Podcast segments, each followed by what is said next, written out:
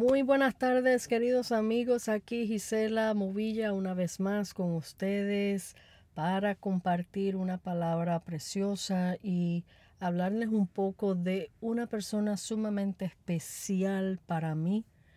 Eh, eh, pero primero quiero leerles de la palabra en Proverbios 31, del versículo 10 al 31. Y muchos conocerán esta palabra, pero eh, quiero leerles esta palabra para luego hablarles un poco acerca de esta persona sumamente especial para mi vida y cómo se compara a esto que les voy a leer. Y esto es un testimonio básicamente de lo que, cómo nosotros, eh, cuando el Señor habla algo en la palabra es porque sí se puede. Amén. Dice, eh, se trata de la elogio de la mujer virtuosa, dice aquí en la palabra, Proverbios 31, versículo 10, comenzando por ahí. Dice, mujer virtuosa, ¿quién la hallará? Porque su estima sobrepasa largamente a la de las piedras preciosas. El corazón de su marido está en ella confiado y no carecerá de ganancias. Le da ella bien y no mal todos los días de su vida. Busca lana y lino y con voluntad trabaja con sus manos. Es como nave de mercader, trae su pan de lejos, se levanta aún de noche y da comida a su familia, la ración a sus criadas, considera la heredad y la compra, y planta viña del fruto de sus manos. Ciñe de fuerza sus lomos y esfuerza sus brazos. Ve que va bien sus negocios, su lámpara no se apaga de noche. Aplica su mano al uso y sus manos a la rueca, alarga su mano al pobre y extiende sus manos al menesteroso. No tiene temor de la nieve por su familia, porque toda su familia está vestida de ropas dobles. Ella se hace tapices de lino fino y púrpura es su vestido. Su marido es conocido en las puertas cuando se sienta con los ancianos de la tierra. Hace telas y vende y da cintas al mercader. Fuerza y honor son su vestidura, y se ríe de lo porvenir, de lo porvenir. Abre su boca con sabiduría y la ley de clemencia está en su lengua. Considera los caminos de su casa y no come el pan de balde. Se levantan sus hijos y la llaman bienaventurada, y su marido también la alaba. Muchas mujeres hicieron el bien, mas tú sobrepasas a todas. Engañosa es la gracia y vana la hermosura. La mujer que teme a Jehová, esa será alabada. Dadle del fruto de sus manos, y alábenla en las puertas sus hechos. Es una palabra preciosa, preciosa. Y les quiero hablar eh, y trataré de que esto que les voy a hablar hoy no me quebrante, porque hay algo que acabó de ocurrir eh, en el día de ayer, 5 de enero. Y se trata de mi queridísima abuelita paterna, que partió ya con el Señor a la edad de 101 años. Y esta palabra que les acabo de leer la describe a ella tal cual. Em, mi abuelita, su nombre, la como le llamamos cariñosamente los nietos mamita Conchin, pero su nombre es Inés. Delgado, Serrano. Eh, nació en San Juan, Puerto Rico, y después que se casó se fue a vivir a Ciales, Puerto Rico, el centro de la isla. Y de ese matrimonio tuvieron seis hijos. Mi papá es el mayor. Y bueno, pues, ¿qué les puedo contar de mi viejita preciosa? Cuando eh, las memorias que yo tengo de mi niñez con ella, porque nosotros tuvimos un eh, tiempo eh, donde vivimos con, con, ella, con mis abuelos, y pude ver de cerca su, su vida, su testimonio como, como mujer, como abuela, como madre y como esposa. Fíjense que ahora que estoy hablando con ustedes está empezando a llover, así que si oyen lluvia, pues ya sabrán que eso es la música de, de trasfondo.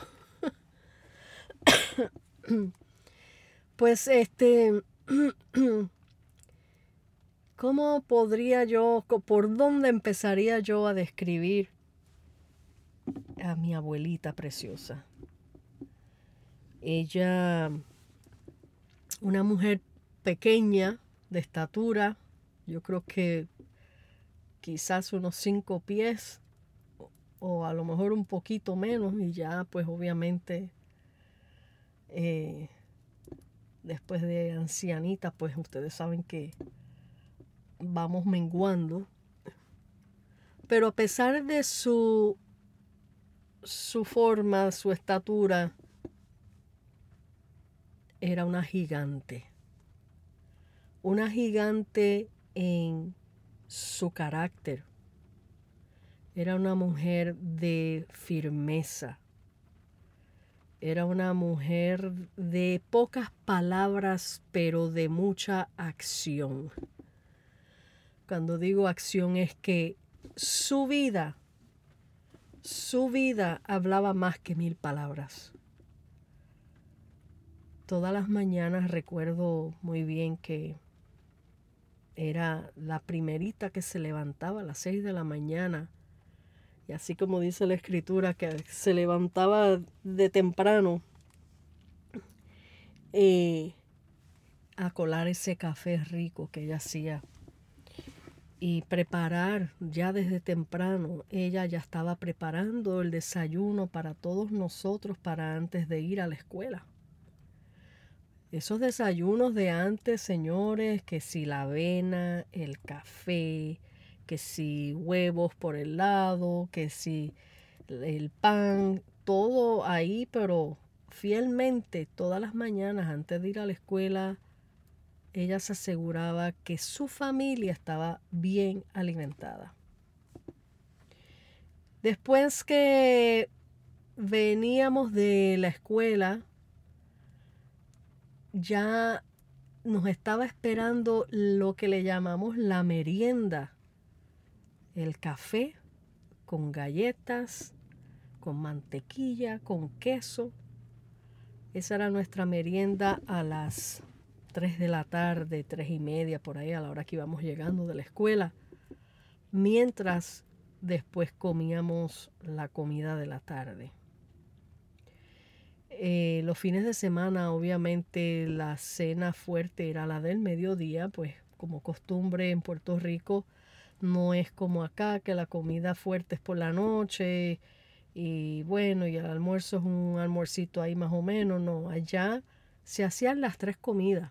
Claro, cuando estábamos en la escuela, almorzábamos en la escuela, pero los días, eh, fines de semana, eh, teníamos esas tres comidas. Miren, señores, mi pobre vieja no salía de la cocina, pero ella amaba cocinar. Y qué sazón tenía en sus manos. Era increíble, esa comida increíble. Yo recuerdo que yo de muchachita ya, yo me paraba al pie de, de, de ella. Y yo le decía, te ayudo, porque yo quería aprender. Y recuerdo muy bien que ella me decía, la mejor manera que tú me puedes ayudar es párate ahí y observa lo que yo hago. Porque ella no le gustaba ni permitía que nadie metiera mano en su cocina. Ella quería cocinar todo ella y que nadie interrumpiera eh, su, su manera de cocinar. Y siempre me decía, simplemente observa, simplemente observa. Eh, y bueno, eso era, yo, y yo recuerdo que nosotros de niños eh, nos turnábamos para lavar los platos cuando, fin de semana, cuando ella, y yo recuerdo que yo odiaba lavar los platos y yo me veía que me duraba yo ahí entretenida lavando los platos del desayuno y me alcanzaba la hora del almuerzo y ya tenía acumulados los platos del almuerzo porque yo no avanzaba.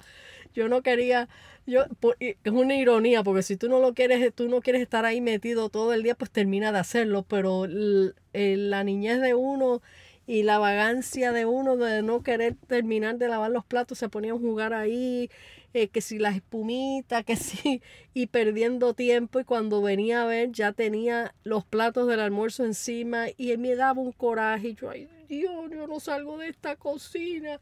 Pero ella no, ni se inmutaba. Ella no me decía pues nada, no, ella, ella me dejaba ahí como quien dice, igual lo vas a tener que hacer. o sea, ella no perdía tiempo en discutir la situación con uno. Te mandó hacerlo, tú lo vas a hacer. Te toma el tiempo que te tome, tú lo vas a hacer. Si no te apuras, te llega el almuerzo encima. Y después va, y después si te toca el almuerzo y no te apuras, te va a llegar la hora de la cena. O sea, ella no tenía que decir mucha palabra, sino que era firme en lo que nos enseñaba. Lo decía una vez y bastaba. Ese era su, su carácter, su firmeza. Mi viejita tenía una mirada, wow, que penetrante que te traspasaba hasta el corazón. Y miren, no les estoy exagerando. Tenía unos ojos verdes preciosos.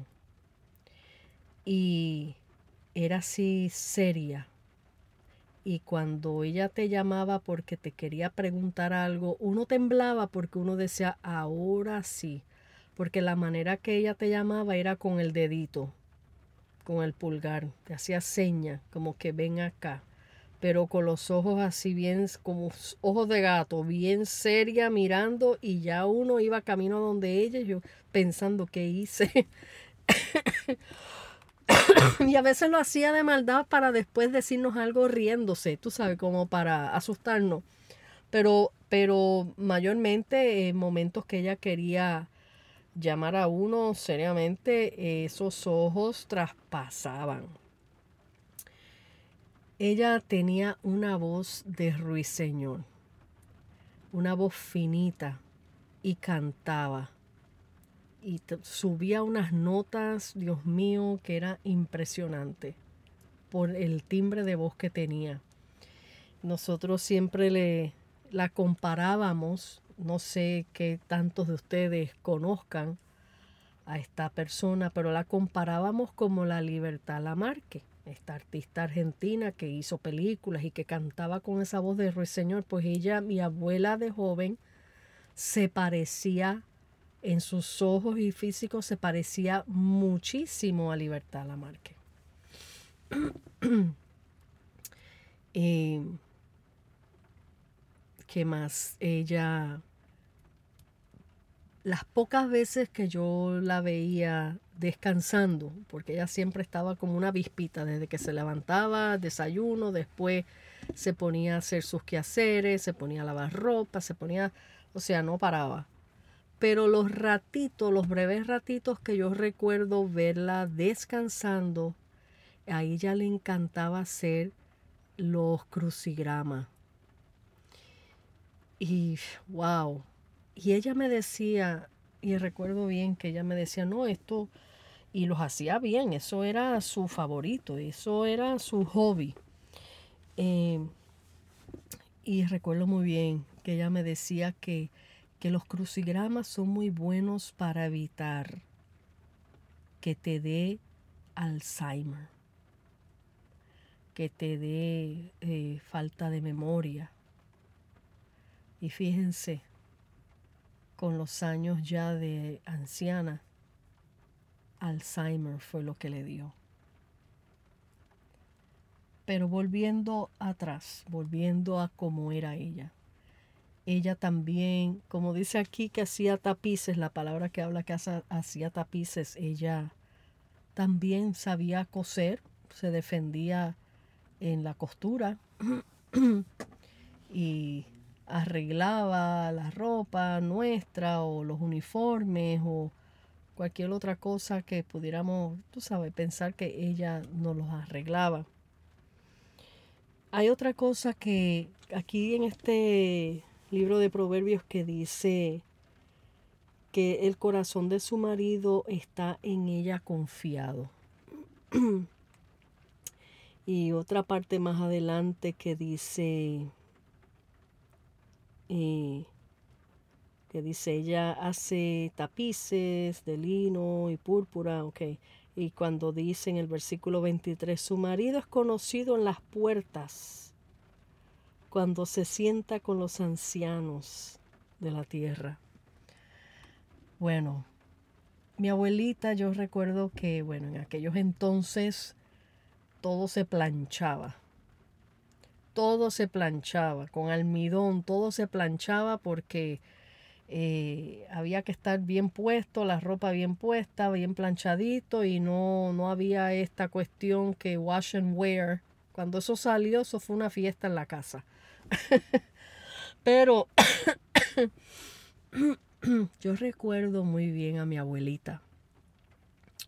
Mi abuelo tenía la costumbre de todas las noches, mi abuelo era, mi abuelo era mecánico, y después que trabajaba tenía su garaje en la casa. Y después que trabajaba su jornada del día, él entraba a bañarse para comer y después irse al pueblo a hablar con sus amigos y se sentaba en la plaza del centro del pueblo de Ciales donde está la iglesia católica y ahí se sentaba a hablar con sus amigos. Esa era la costumbre de mi abuelo de todos los días por toda la vida. Mi abuela, recuerdo muy bien que ella le planchaba su ropa, le preparaba su ropa Mientras él estaba en la ducha, ella entraba al baño y le llevaba su ropa ya planchada, preparada. O sea, él salía vestido del baño derecho para ir a la mesa sentarse a comer. Había algo bien peculiar eh, que en aquellos entonces eh, ellos duraron muchos, muchos, pero muchos años que no se hablaban. Eh, no sé en realidad la causa, pero yo vi, viví eso, lo vi. Pero más sin embargo, aunque no se hablaban, ella le siguió sirviendo como esposa fiel. Le atendía, le servía su comida, le llevaba su ropa al baño. Yo sé que en estos tiempos las mujeres de hoy día dirían, ay Dios mío, pobrecita, ay, pero esto, pero lo otro, pero miren amigos, eso a mí me, me fue de mucho ejemplo y me enseñó eh, mucho. Ella no era de, como dije, de discutir, En mi casa, en la casa de mis abuelos, no se escuchaba ningún tipo de discusión, ningún tipo de pelea. Habrán tenido su situación, sus argumentos y por esa causa se dejaron de hablar. Pero ella nunca tomó represalia en contra de él. Ella nunca dejó de cocinar la comida para la familia. Ella nunca dejó de servir a su esposo. Obviamente, eh, al cabo de, muchos años, Dios hizo la obra donde ellos se reconciliaron y, y, bueno, tuvieron una vida eh, eh, larga en el sentido de ya reconciliados y, como dos enamorados nuevamente. Y gracias al Señor por eso, mi viejo también, él pues aunque nunca visitó y volvió a una iglesia, aunque se crió en el Evangelio, nunca volvió a visitar una iglesia, pero sé con seguridad que él estaba finalmente eh, buscando del Señor en su vida personal y fue salvo. Mi abuela en un tiempo que pues que tuve la oportunidad de estábamos parada en el balcón de la casa y le hice esta pregunta.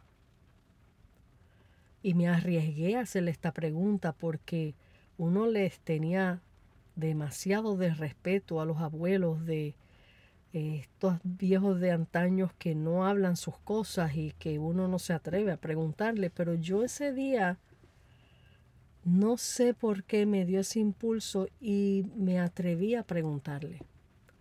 Y le dije, y le dije, mamita Conchin, si ustedes llevan tantos años que no se hablan, ¿por qué no te divorcias? Y ella me respondió y me dice, ¿para qué, mija? ¿Para qué yo me voy a divorciar si yo lo amo? Miren amigos, esas palabras que me dijo mi abuelita ese día, me marcaron para el resto de mi vida. Porque ella lo amó. Ella lo amó hasta el final. A pesar de cualquier defecto que él pudiera tener. A pesar de cualquier falta que él haya cometido. Ella lo amó y ella lo respetó como cabeza del hogar. La responsabilidad de cada persona delante del Señor dentro de un matrimonio, eh, aquí, por ejemplo, como yo les dije en otro podcast acerca del varón, hay una responsabilidad bien grande delante de Dios para con el varón, de cómo maneja su casa, de cómo cuida a su esposa, de cómo trata a su esposa, de cómo eh, es una responsabilidad que Dios va a demandar.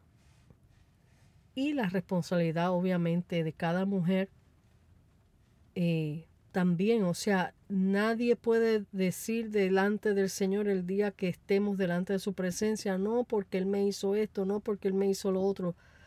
Bueno, a cada uno de nosotros nos corresponde una parte. Ojo, no estoy diciendo que una mujer aguante abuso, que una mujer aguante golpe.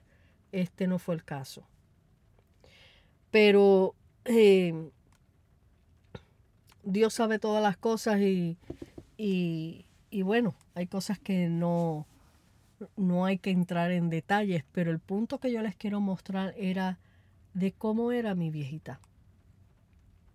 Otra cosa que yo visualicé y admiro mucho es que mi viejita nunca fue una persona de estar metida en casa de nadie. De estar en chismosería.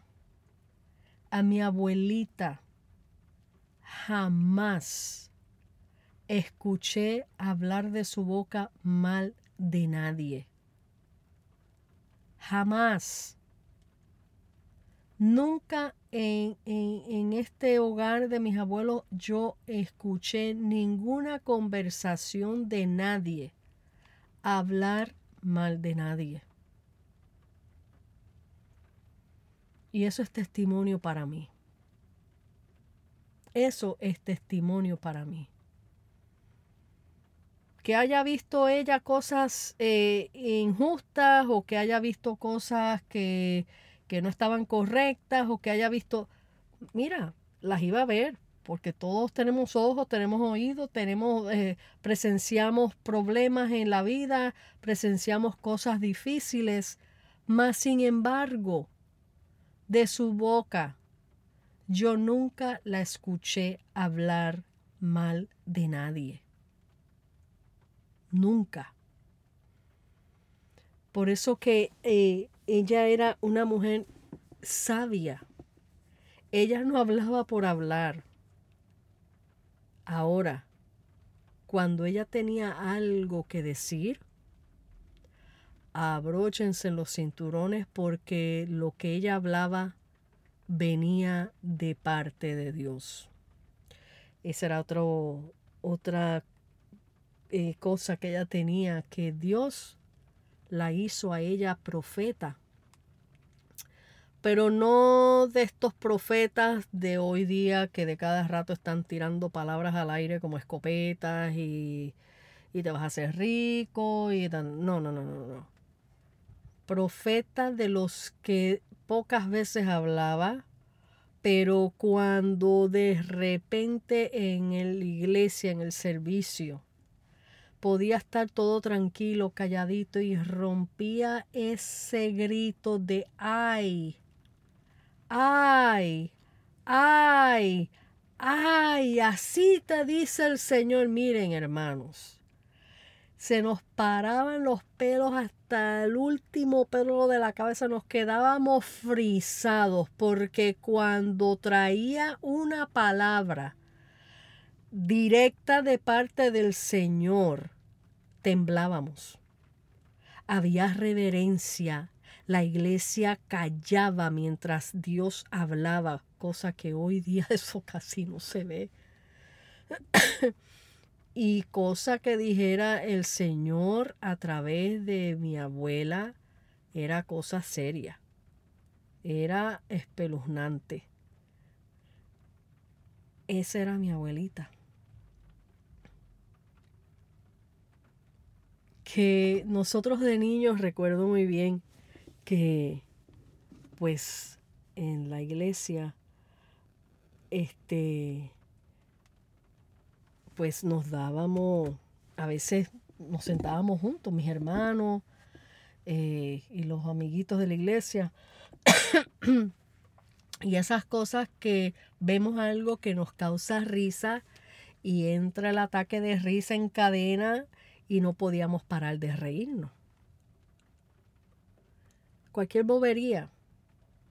Por ejemplo, en una ocasión, el pastor que teníamos era un pastor español, ya anciano él, y él era un granjero, él tenía una finca, él, él cultivaba la miel de abeja, tenía animales, tenía, tú sabes, vendía, vendía la miel y, y bueno, tenía una finca.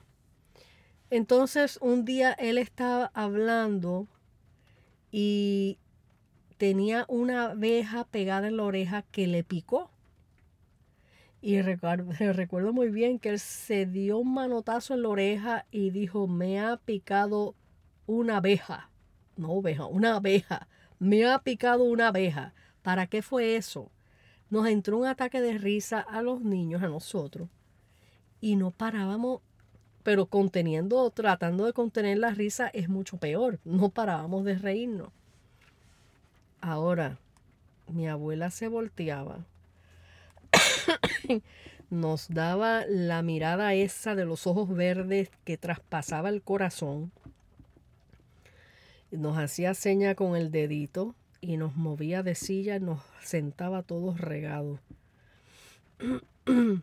o levantaba la mano y nos hacía así, yo te agarro en la casa. y temblábamos. Ese era el respeto que había antes. Ese es el respeto que había antes.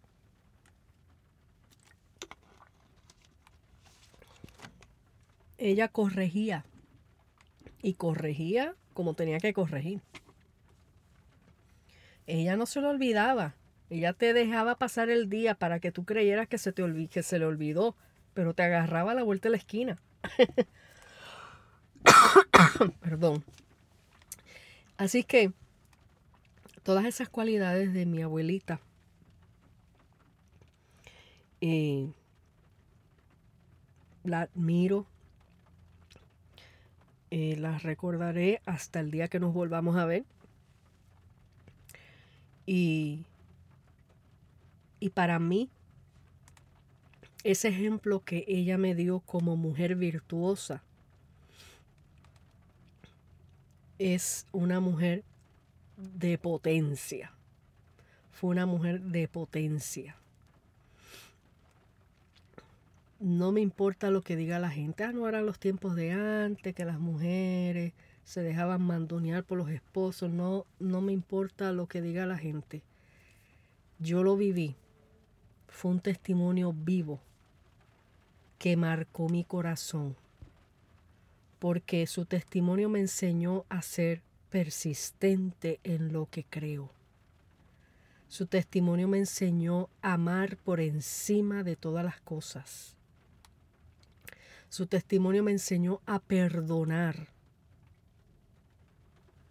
Su testimonio me enseñó a creerle a Dios, no importa los años que tenga que esperar. Mi abuelo duró toda una vida, como les dije, que no iba a la iglesia y antes de él reconciliarse personalmente con el Señor, mi abuelo muy cariñoso, muy, muy alcahuete con los nietos, pero mi abuelo tenía su, su, su geniecito de vez en cuando y bueno, y las oraciones y oraciones para que él viniera al Señor y las oraciones y las oraciones. Ella no dejó de orar. ¿Pisó una iglesia otra vez? No. Pero él ya en su casa, ya sus últimos años de vida, ya él en su casa, este, en su cuarto él oraba, él leía la palabra.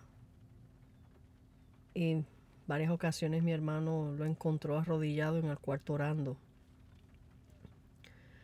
Así que él tuvo una relación con Dios. Lo que significa es que las oraciones de mi abuela fueron contestadas. Fueron contestadas. Dios es fiel. Y cuando tenemos un ejemplo a seguir, esto nos enseña de que primeramente Dios es real, que su palabra, así como dice la mujer virtuosa, existe existe tal cosa de la mujer virtuosa. Por eso dice, mujer virtuosa, ¿quién la hallará? ¿Quién la hallará? Porque son pocas. Son pocas. Hoy día la mujer eh, piensa yo primero, yo segundo, yo tercero. Eh, si no me suplen mi, mi necesidad financiera, o, lo que, o lo que yo quiera, pues suelto mi pareja y el próximo que venga y o sea no vamos de acuerdo a la palabra si lo vamos a ver. Aquí dice la palabra muchas y muchas mujeres hicieron el bien mas tú sobrepasas todas podrán haber muchas haciendo bien muchas pero cuesta, cuesta eh, menguar, dejar de ser, de dejar el yo para hacer lo que quiere Dios que seamos. Y esa fue ella. ella se quitó ella y se puso al servicio de todos, se puso al servicio de su casa, se puso al servicio de sus hijos, se puso al servicio de sus nietos, de su esposo, pero no por obligación. Aquí hay un factor bien importante para que podamos hacer todas estas cosas, sino por amor, por entender a quién ella estaba sirviendo primordialmente, que era su Señor Jesucristo, que ella lo amaba de todo corazón, que ella era fiel a Dios y a Él es a quien ella le estaba sirviendo primordialmente. Ya las demás cosas vinieron por añadidura. Solamente a través de esa fidelidad que tenemos para con el Señor tenemos grandes recompensas. Y ella llegó hasta los 101 años amada y cuidada por sus hijos como una reina, como una muñeca, hasta que el Señor le dijo, buen sierva fiel, en lo poco fuiste fiel, en lo mucho te pondré, entra en el gozo de tu Señor. Y ayer ella se encontró con el Señor cara a cara, y no solamente con su Señor Jesucristo, sino con su amado esposo, que ya había partido hacía dos años anteriores. Mi abuelito partió en octubre, hace dos años, de la edad de 104. Se puede, amigos, se puede cuando le somos fiel a Dios. Te quería dejar con este breve, bueno, no tan breve, con este mensaje, pero no podía pasar de hacer un podcast eh, honrando a mi queridísima abuelita, mamita Conchin. Eh, porque ella dejó un legado bien grande grabado en mi corazón. Primero, lo que he adoptado de ella es que mi forma de ser, en parte, es como ella. Eh, que soy persistente en creerle al Señor, que soy persistente en, en cuando me propongo en hacer algo, yo soy persistente y hago las cosas con intensidad, como decimos. Otra cosa que heredé de ella, que aunque ella no me dejó tocar nada de lo que ella cocinaba, y me pidió que mirara y que aprendiera mirando.